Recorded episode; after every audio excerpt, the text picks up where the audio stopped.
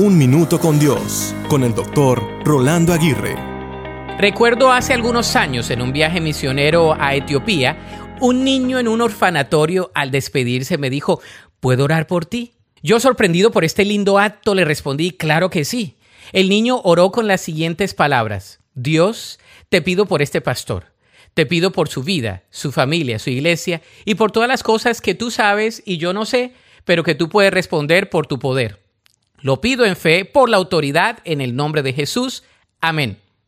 Fueron palabras menos o palabras más, pero esa fue la esencia de su oración. La oración fue simple, pero a su vez muy profunda.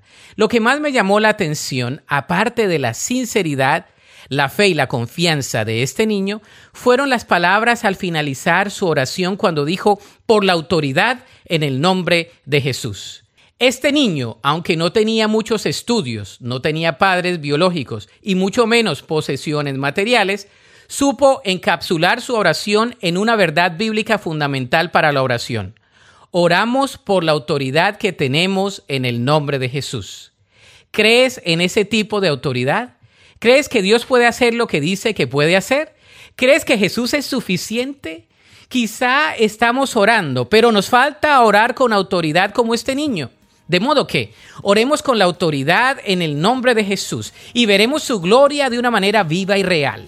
La Biblia dice en Juan 16, 24, no lo han hecho antes, pidan en mi nombre y recibirán y tendrán alegría en abundancia.